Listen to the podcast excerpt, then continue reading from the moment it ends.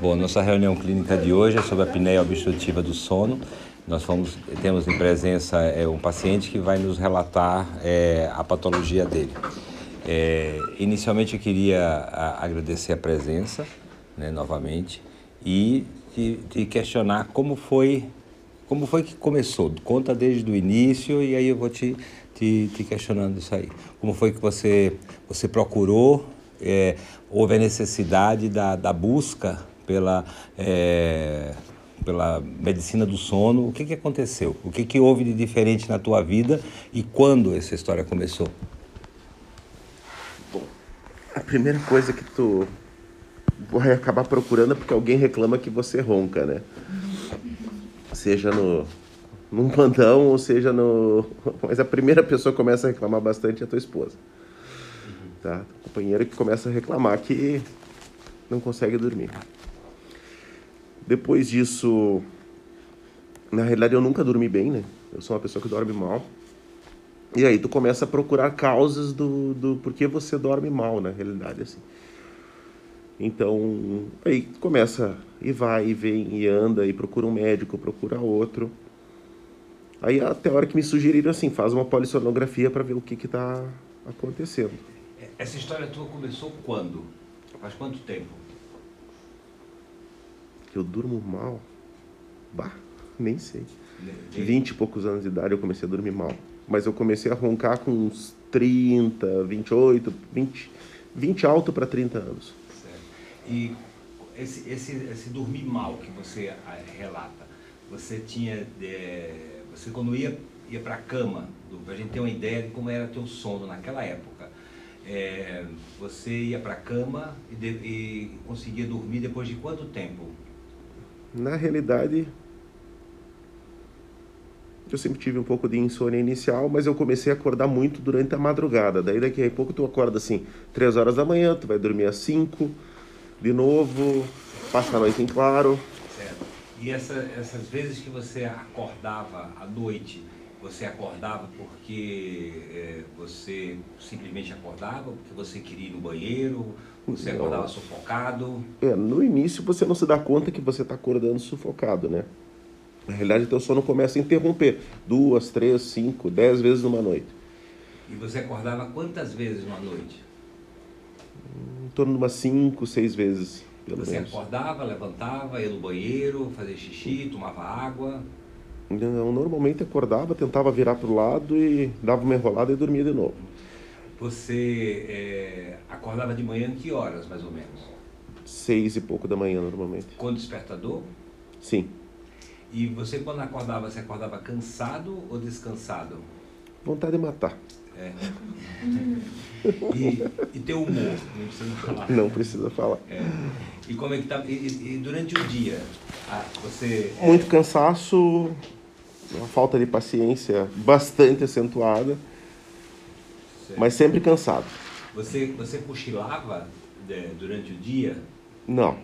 Nas, assim, assistindo televisão, no computador? Não, não, não. Chegou alguma vez a cochilar no volante do carro, dar uma pescadinha? Sim. E assim o quê? Numa hora de um semáforo? No semáforo e também tinha que me cuidar muito, assim, eu nunca consegui sair de viagem cedo. Aquela função que todo mundo fala, ah, acorda às quatro da manhã para sair de viagem. Uh -uh. Eu preferia começar a viajar às sete da noite e terminar às quatro da manhã. Entendi. De manhã é impossível. É. E a tua memória naquela época? Até tanta alteração de memória eu não tive, era mais irritabilidade. Irritabilidade. E doenças associadas, naquela época você tinha? Eu tenho uma hipercolesterolemia familiar e tenho uma hipertensão arterial de família. Né? É, mas assim, naquela época você já estava usando medicamento? Na realidade eu nunca pude parar, né? Porque ficou naquela coisa do fazendo crises hipertensivas, fiz, fiz algumas, e o colesterol sim, meu colesterol sem remédio era 450, 500, com medicação descia para 280. Certo. E, e, e cheguei a ter picos de chegar, eu fui uma época quando estava investigando, que daí foi a gota d'água para eu começar a usar CPAP, foi porque eu chegava com eu fui fazer um holter. eu estava chegando no consultório às 8 horas da manhã com 170 de PA. Certo. Então, é, e, e o teu peso corporal? Você tinha aumentado? Hum, acho que aumentei mais com relaxo e com idade, mas nunca fui muito pesado. Eu fico ali entre 85 a 90 quilos, mas na época que eu comecei a roncar eu tinha... Eu tenho 1,70m, eu tinha 70 quilos. Você chegou a, a, até os 80, então? Até 90. 90, certo. E aí, você... É, alguém, alguém tem alguma pergunta, alguma queixa, alguma situação, alguma, algum comentário, alguma coisa? Então, só para a gente entender o que, que acontecia, quando a gente dorme, só para a gente é, contextualizar, quando a gente dorme, a gente tem um relaxamento da musculatura, né? principalmente da, da parte aqui da língua, ela relaxa, e isso é uma situação natural. E em alguns casos, né, como no caso do Roberto, ele já tinha uma, uma alteração constitucional da garganta um pouco mais estreita.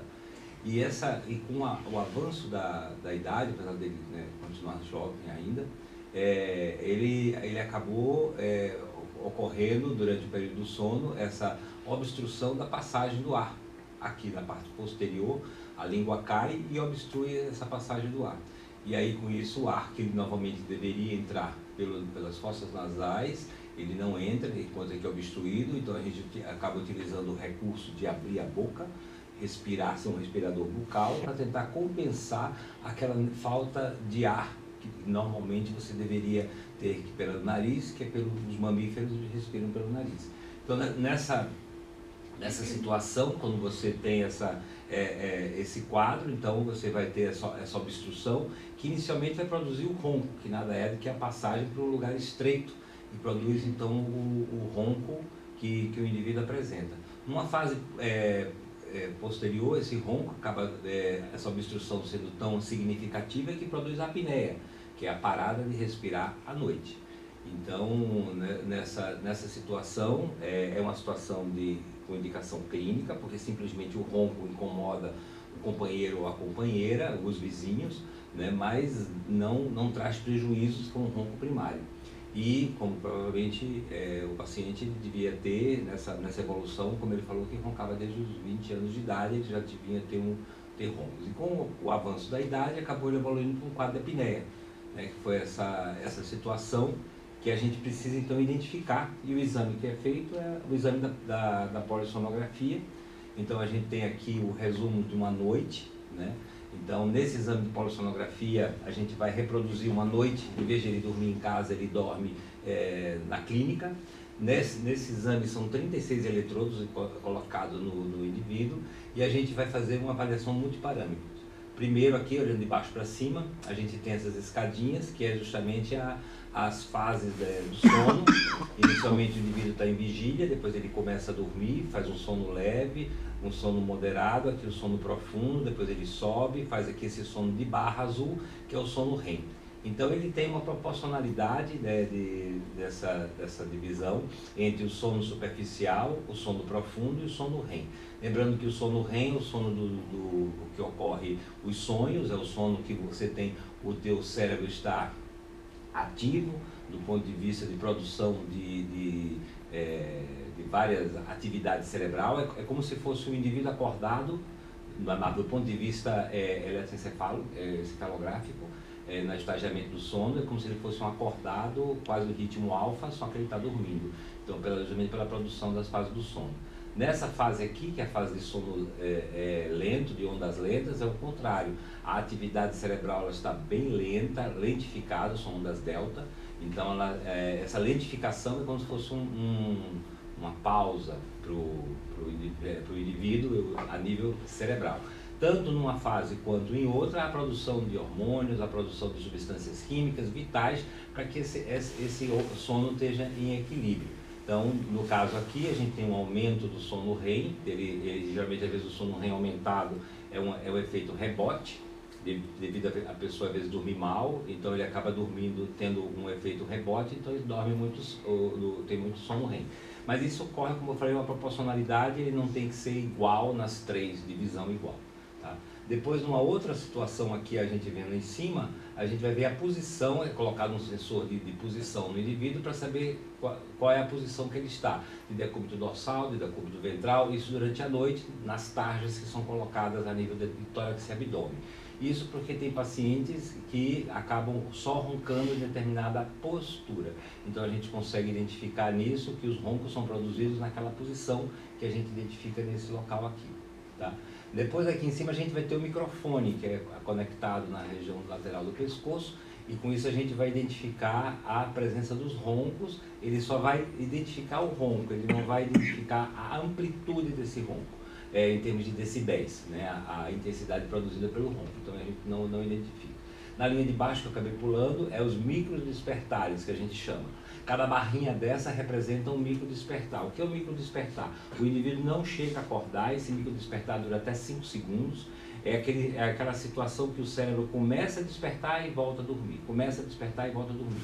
Isso ocorre durante a noite em todos nós, até 12 vezes, para que a gente possa mudar de posição quando dorme.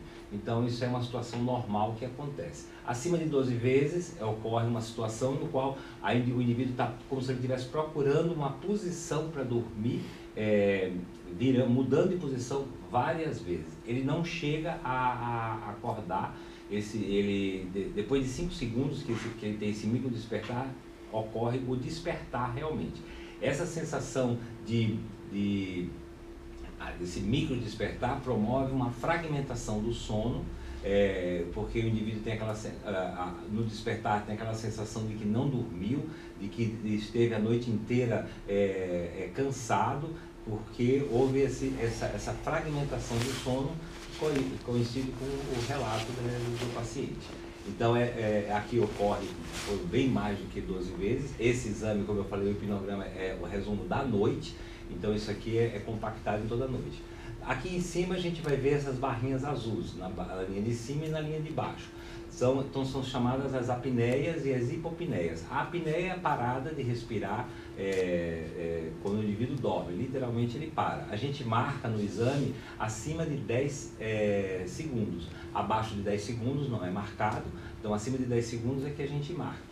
Então, com isso, a gente vai ter a marcação do, do, do exame e, e, que muitas vezes ele coincide maior volume no, no sono REM, que é aquele sono que o indivíduo está é, tá com atividade a, cerebral mais intensa.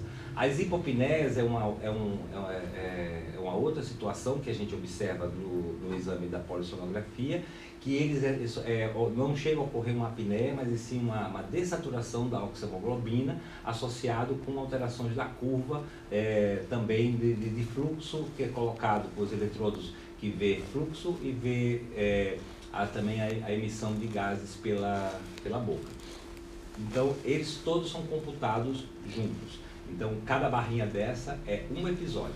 A gente já teve paciente que chegou a ter até mais de 100 episódios de, é, de, de, de, de, apneia quando a gente junta como um todo. Então ele tem uma classificação. Então, de 0 a 15 é, são situações que a gente deixa, é, é, por hora de sono, tá? É o índice de, de, de apneia e hipopneia. É, então, aí a gente, é, é, até 15 seria considerado eventual, normal. De 15 a, a 30, é, de 15 a, a, a 30 é considerado já apneia é, leve, não, de, 0 a, de, de 5 a, 15 é considerado leve, desculpa. É, de 15 a, a 30 é considerado moderada e acima de 30 por hora já é considerada grave. Então as apneias graves elas têm uma série de repercussões no indivíduo. Então a gente é, acaba desencadeando uma série de processos relacionados não só com o sono, como má qualidade de vida, má, má desempenho profissional, má é, é, dificuldade na, na, realização das tarefas diárias nos dias seguintes, porque o sono ele é uma, uma necessidade de todos o ser vivo para justamente reequilibrar a, a, atividade é, diurna e você conseguir fazer ter um desempenho adequado no dia seguinte. Então isso ocorre é, esse então, esses microdespertares representa uma excessiva apneia e hipopneia, que a gente então contando, é, ele acaba sendo considerado uma apneia grave. No de cima, a gente vai ver a frequência cardíaca, é, que ela, ela, a gente tem um, um um monitor que detecta a, detecta a frequência cardíaca, um eletrodo, e com isso a gente vai observar variações dessa frequência cardíaca e se, o, durante o sono. Na, no, no, e no primeiro é o índice de, de saturação por um, é, é, um probe que é colocado no dedo do, do indivíduo no período noturno e a gente vai ver o, a dessaturação da, da oxihemoglobina. O recorde na clínica foi de 42. O indivíduo, enquanto dorme, 42 e, e acordou vivo. não acordou morto. E, mas ele chegou a 42. O do Roberto eu procurei o exame, não, não, não lembro mais. Então, é, é, ele se. É, ele chegou a essa frequência é, muito baixa. Então, isso caracterizando, que é, foi o, o, caso dele, a gente, é, então só para a gente ter aqui uma, uma, uma esquematização, para a gente entender, isso aqui são, os, são, são as tarjas que é colocada a nível do, do abdômen no tórax, então você vê que ela tem uma movimentação da respiração, chega a determinado momento que ele para. Então, a, a respiração para, né? E ocorre uma, uma, uma, uma, parada na linha terceira ali, que a coisa está meio ruim, é a parada de fluxo também. Então você vê que tem um stop, justamente coincidindo né, com a, aquela é, situação onde ocorreu parada da respiração, literalmente parada da respiração. Então nessa situação, então a gente acaba indicando então é, é, o tratamento de escolha, né, o gold standard é, é o CEPAP. O CEPAP é um aparelho de pressão, para quem não conhece, um aparelho de pressão positiva ele, ele tem a indicação de você é, fazer uma, uma, conexão numa, numa rede é, elétrica, ele, ele tem um aparelho onde você coloca. Ah, trouxe até o, o indivíduo. Ele, é, ele tem um barulho que é basicamente o barulho de um split de ar-condicionado. Ele é acoplado um, um, uma situação onde você coloca um, um, o líquido, que é o soro fisiológico, desculpa, o água destilada e aí você com isso tem essa traqueia que o, o Roberto está pegando e a seguir ele tem a máscara nasal. Essa é uma pressão positiva, ele é um compressor, ele não é oxigênio, ele vai retirar o ar do ambiente e, e introduzir para o indivíduo é, na, pela máscara numa pressão, essa pressão é calculada, ela vai de 4 a 20 é, e isso aí a gente faz então a titulação do CEPAP, que é uma noite seguinte depois que ele acabou realizando essa polissonografia. Nessa titulação a gente vai ver a adaptação do indivíduo com o aparelho, vai saber o tipo de máscara que ele vai, vai suportar, vai descobrir a pressão que vai ser colocada quando ele for adquirir o aparelho. E com isso a gente vai ter uma, uma, o uso do aparelho no mínimo 4 horas todos os dias. Então é o, é o tempo de uso mínimo. Mais que isso é excelente, menos que isso não adianta. E o uso é diário. Lembrando que a polissonografia, quando a gente faz na clínica, mesmo sendo uma situação não habitual, não é em casa, dormindo sozinho, não é a cama, mas aquilo reproduz uma noite de como ele está. É, é, uma noite, mas representa como ele está tá dormindo. É, é, e a gente pode com isso ter esse parâmetro para colocar para o uso do CEPAP. No caso do, do, paciente, ele então teve, ele fez a titulação, teve a, a indicação do uso do CEPAP e está em uso do CEPAP há quatro anos. Quatro ou cinco já. Quatro ou cinco já. E aí, o que, que mudou na tua vida depois do uso do CEPAP? Então, Fala assim, pra gente. Meus parâmetros de. Olha, eu hoje com a mesma medicação que eu tinha, que eu mantinha lá na faixa de uns 280 de colesterol, 250, eu estou na faixa de 170. Isso mudou. Uh, minha pressão arterial eu continuo medicando, o cardiologista não, não deixou tirar a medicação, mas não, não tive mais evento de pressão alta. Irritabilidade diminuiu bastante. Hum, eu continuo não sendo uma pessoa que gosta de dormir, não tem jeito. Eu só vou, eu só deito na cama quando eu estiver caindo de sono, porque não vai. Só que tu te adapta, assim. Hoje, por exemplo, às vezes eu vou dormir depois do almoço. Ah, eu vou dormir de CEPAP. Eu consigo fazer a apneia sentado na, na frente da TV. Hum. E, e você, é, hoje em dia, assim, em termos de, da tua, do peso corporal, mudou? Não mudou de relaxado. Eu Tá. acho que pelo menos o controle ficou mais fácil. A a atenção para você fazer as coisas, a, a, a sonolência durante o dia, como é que ficou? Melhorou. Melhorou. Melhorou. E, a- e é uma coisa engraçada, né? Quando tu dorme muito mal, daqui a pouco tu começa a te dar conta assim. Da tua irritabilidade, tu começa a te dar conta que aí eu tomava baldes de café o dia inteiro. E ficava ruim, né? Porque depois. Uhum. Mas, e, e- mas a irritabilidade que eu achei bastante diferente. Certo. E em relação a, a dormir, a esposa, a companheira, reclama? No início ela se assustou, ela aparecia com esse troço em casa, ela disse assim, tá. Mas é muito. O ruído é bem aceitável, o ruído do CPAP é bem baixinho. E, e não tem é outra vida.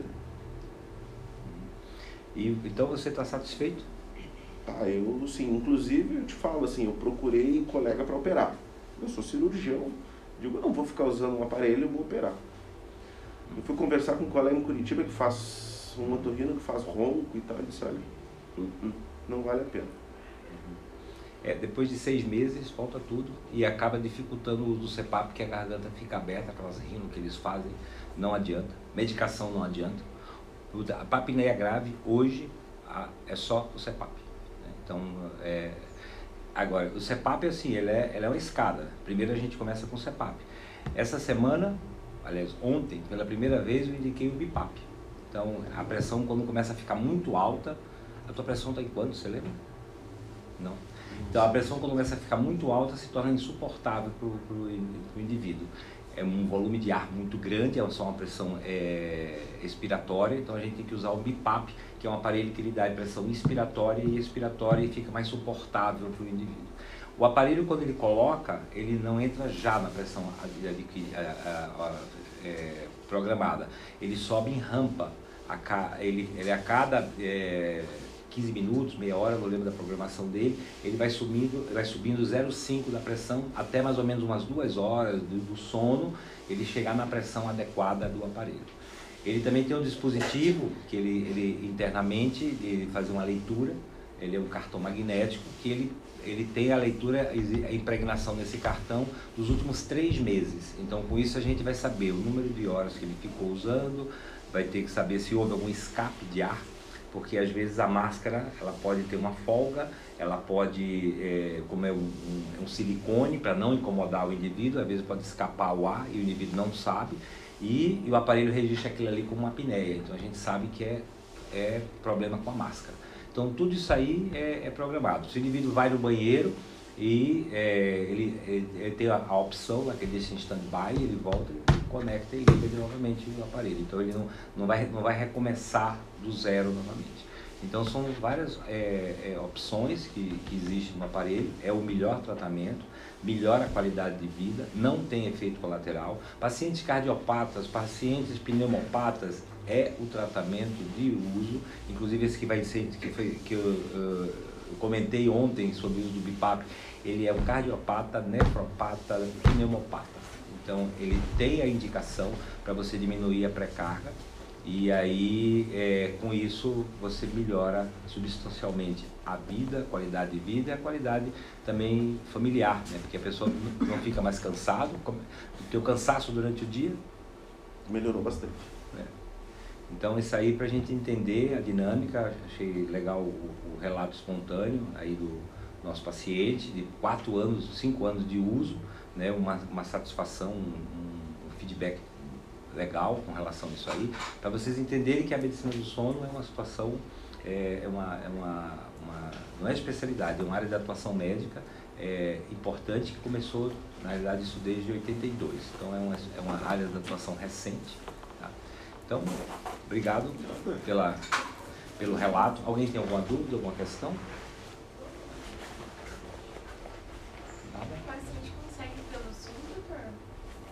Consegue? O paciente consegue entendi. O CIPAP consegue pela rede pública? Consegue. O, o, grave, hoje em dia a gente consegue, a gente tem, é, é, o, o, Estado do Paraná conseguiu, a gente faz tanto a, a foi uma vitória, foi conseguido. A gente tem tanto a, a, a polissonografia como a titulação do CEPAP, como a clínica de CEPAP, tudo conseguido pela rede pública.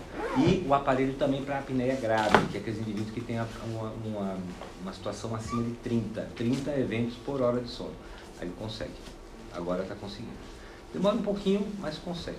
E aí a outra vantagem também, como é um sistema que liga na, liga na rede elétrica, então aqueles indivíduos que têm uma, uma, um baixo poder aquisitivo, ele pode fazer uma solicitação de redução da conta de energia via, junto à COPEL no caso aqui do Paraná, São Paulo a já tem isso há mais tempo, mas isso a gente consegue. A gente preenche um, um papel que é padronizado, explica que o paciente necessita né, dessas quatro horas todo dia, no mínimo, então isso dá um acréscimo na, na, na fatura da, da, da, da rede da, da, conta e consegue uma redução também a partir disso aí. Também é uma outra vantagem que a, a ajuda, na realidade, é essa situação.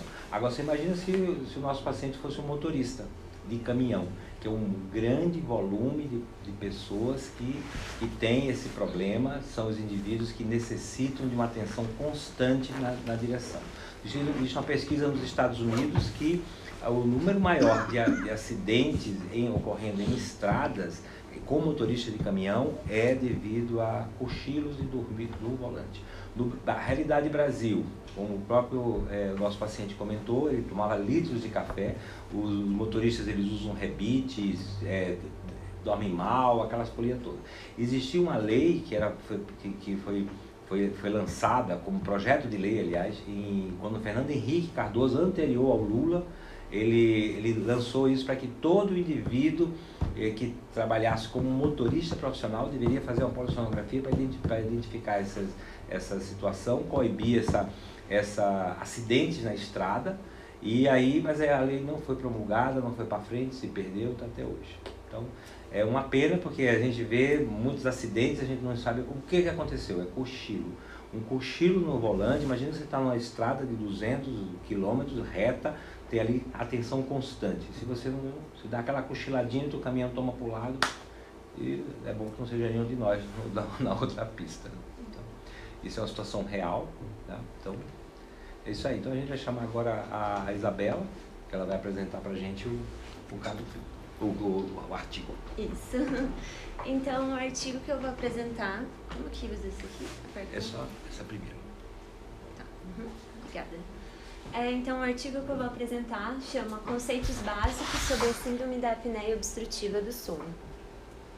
É, então, o doutor já explicou, só vou passar um pouquinho por cima, o que, que é essa apneia obstrutiva, uma doença muito frequente, e ela é causada por uma obstrução dinâmica e repetida ali da faringe, o que causa no paciente uma inspiração ineficaz. E isso ocorre principalmente durante o sono, que seria durante a noite, né? É, então resulta naquelas apneias que são as pausas respiratórias maiores ou iguais a 10 segundos, como o doutor também já explicou. Isso po pode causar ou não uma dessaturação de oxigênio no paciente. No caso da síndrome da apneia obstrutiva do sono, são quando essas apneias ou essas hipoapne hipoapneias, né, doutor, que fala, elas é, causam sintomas diurnos nesse paciente como por exemplo a hipersonolência, como ele relatou, a falta de atenção, o despertar noturno, a cefaleia matinal. É, isso, é, isso é quando esse índice, é o IAH, índice de apneia e hipoapneia, ele tá, tá errado, maior ou igual a 5. Então é quantas vezes durante o sono, o paciente, por hora de sono, o paciente tem isso. É, então, isso pode ser diagnosticado pela polissonografia ou um índice maior do que 5 apneias hipo, apneias por hora de sono. É, os principais fatores, então, de predisponentes, fatores de risco para ter essa síndrome, o principal é a obesidade e há uma relação direta entre a obesidade e a prevalência da doença. Então, por exemplo, pacientes com sobrepeso, a prevalência é de 30 a 40% da síndrome. No caso da obesidade, a prevalência já chega a 90%. É, isso também tem relação o doutor também explicou, é, os próprios tecidos moles, o tecido adiposo faz ali uma compressão na faringe e isso é, aumenta a colapsi colapsibilidade da faringe, então aumenta as chances de fazer essa obstrução e a apneia. Além disso, sexo masculino e a idade avançada. É, o artigo não entra super profundamente na fisiopatologia, mas ele traz isso, eu achei bem legal, dá para entender. É, então, esse paciente está dormindo, faz obstrução, faz apneia. Isso faz uma dessaturação progressiva da oxihemoglobina. Então, no primeiro momento, ele vai fazer uma bradicardia, como o doutor mostrou lá naqueles exames. É, subsequentemente, ele já restaura a frequência cardíaca. Aí, isso aumento do retorno venoso ao ventrículo direito, então vai diminuir o volume sistólico. Então, aumenta a pós-carga e diminui a pré-carga do ventrículo esquerdo. Isso faz um aumento exagerado da pressão negativa intratorácica.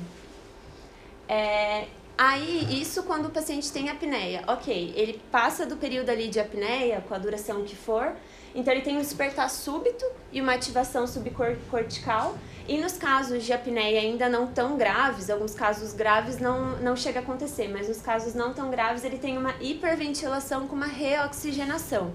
Aí isso faz uma elevação súbita da pressão arterial sistólica. No exame lá que o doutor mostrou também, dava para ver as alterações da, desculpa, da frequência cardíaca, não, da pressão arterial sistólica e também da frequência cardíaca. Com o aumento da frequência cardíaca, o músculo cardíaco demanda mais oxigênio também, né? É, então, como que é o normal no sono profundo que a maioria, que a maioria de nós temos? É, o sistema cardiovascular ele fica sobre a ação do sistema nervoso parasimpático. Então, durante o sono, nós temos uma redução da pressão arterial, uma redução da frequência cardíaca, redução do débito cardíaco, e isso é um período de restauração do, pra, para o aparelho cardiovascular. No caso da fase do sono REM, que o doutor também explicou, a fase dos sonhos, do movimentar dos olhos, é, o sistema cardiovascular fica a maior parte do tempo sob a ação do sistema nervoso simpático, que faz o contrário. No caso, então, do paciente com a síndrome da apneia obstrutiva, essa dessaturação intermitente que ele tem pela apneia vai fazer uma hiperexcitação dos quimiorreceptores e uma hiperatividade simpática. Então, em todos os estágios do sono, o paciente vai ficar sob ação do sistema nervoso simpático. Isso vai gerar uma elevação da frequência cardíaca, da pressão arterial, do débito cardíaco, e com o passar do tempo, isso não, não, não passa mais a ser só no sono. No, no período noturno, na vigília desse paciente, também acaba acontecendo essa ação mais do sistema nervoso simpático. É, e essa hipoxemia intermitente pela apneia também faz a geração de radicais livres, liberação de endotelina 1, que é um vasoconstritor. Além disso, o artigo também traz que é, essa síndrome ela tem relação com a coagulação durante o período noturno, há é, aumento da produção de catecolaminas e isso aumenta a agregação plaquetária. É, também no período noturno, a elevação dos níveis de fibrinogênio e aumento do hematócrito e da viscosidade sanguínea. É, aí o estudo foca, fala bastante disso, de associações da síndrome da apneia com outras doenças, como o doutor também questionou com ele, ele falou que depois do tratamento melhorou. Então, com arritmias cardíacas, com AVC, com alterações cardíacas, como infarto, insuficiência cardíaca, e traz vários estudos, eu, eu trouxe alguns aqui. É, por exemplo, a associação da síndrome com as arritmias. Um estudo feito com 400 pacientes com a síndrome é, é feito o acompanhamento deles com holter eletrocardiográfico 24 horas por dia e a polissonografia, é, mostrou que desses pacientes com a síndrome, 48% apresentavam algum grau de arritmia. E todos esses eventos eles ocorriam durante o sono. O estudo também mostrou que com o uso, o tratamento correto com o CPAP, após um mês, houve redução de 59% das arritmias. Outra relação... Opa, eu, é, pode passar, desculpa, estava certo. Outra relação da síndrome é com doenças cardíacas isquêmicas. Um estudo feito com 6.424 pacientes com o uso da polissonografia domiciliar mostrou que a maior associação dessa síndrome com alguma presença de uma doença é, coronariana. Além disso, é, desses, desses pacientes que têm o diagnóstico da síndrome, 50 a 72% deles apresentam um grau de insuficiência cardíaca. É, e que, que, também o uso do Simpap melhora os sintomas, melhora a pós-carga do ventrículo esquerdo, lembrando que a redução, é, a fisiopatologia, melhora a fração de ejeção e é, diminui a produção do fator natriurético atrial. Outra relação também é com o AVC, tanto o AVC isquêmico quanto o AVC hemorrágico. Aqui no caso o estudo ele trouxe 152 pacientes na fase ativa do AVC isquêmico e foi diagnosticado a síndrome em 58% desses pacientes. E também houve uma relação de maior gravidade da síndrome, então um maior índice de apneia e hipoapneia. Lembra que o paciente que o doutor falou que quanto maior do que se é maior do que 30 já seria uma síndrome grave? Então, quanto mais grave, maior o risco de mortalidade a longo prazo nesses pacientes.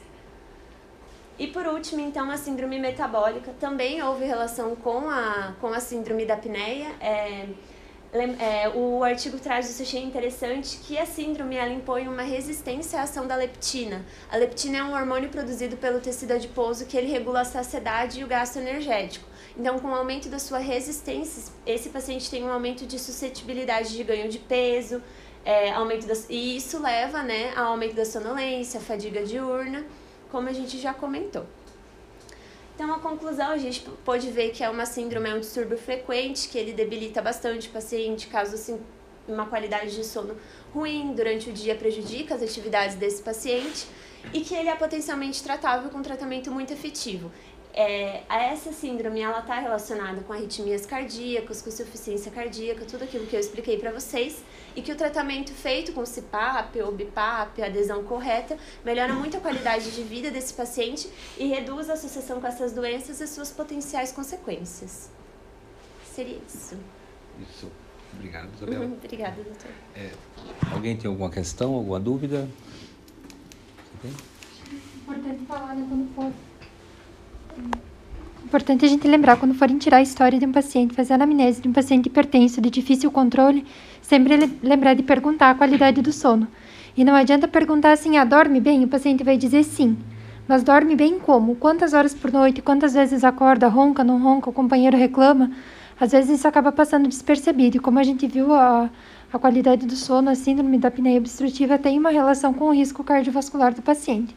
É uma relação bem clara, pelo que deu para ver no, nos estudos. Então, sempre importante uma anamnese bem detalhada e, como eu falei, não adianta perguntar para o paciente apenas: dormiu bem? Dorme bem.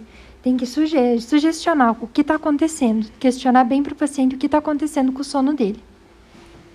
Eu sempre pergunto para o paciente se ele acorda descansado. Porque tu pergunta, dorme bem? Ah, eu durmo das 8 da noite às 7 da manhã. Tá bom. Mas você acorda descansado? Vocês vão ver a hora que vocês começarem a fazer consultório. Vocês não vão pegar nenhum paciente fibromialgico que acorda descansado.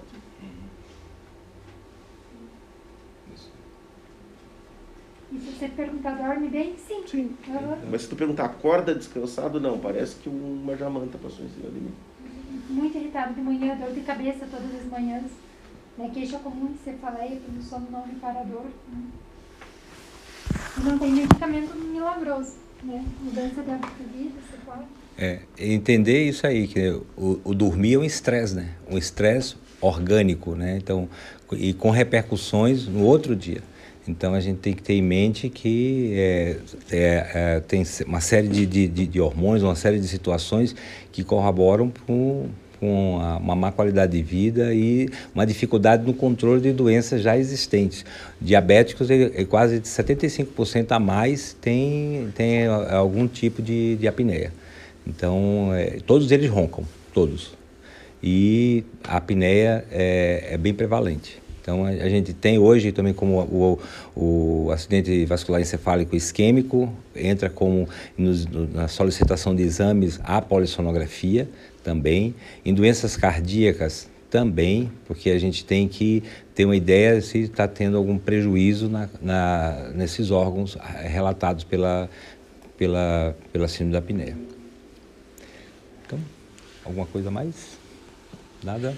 Então, obrigado a todos, a reunião está encerrada.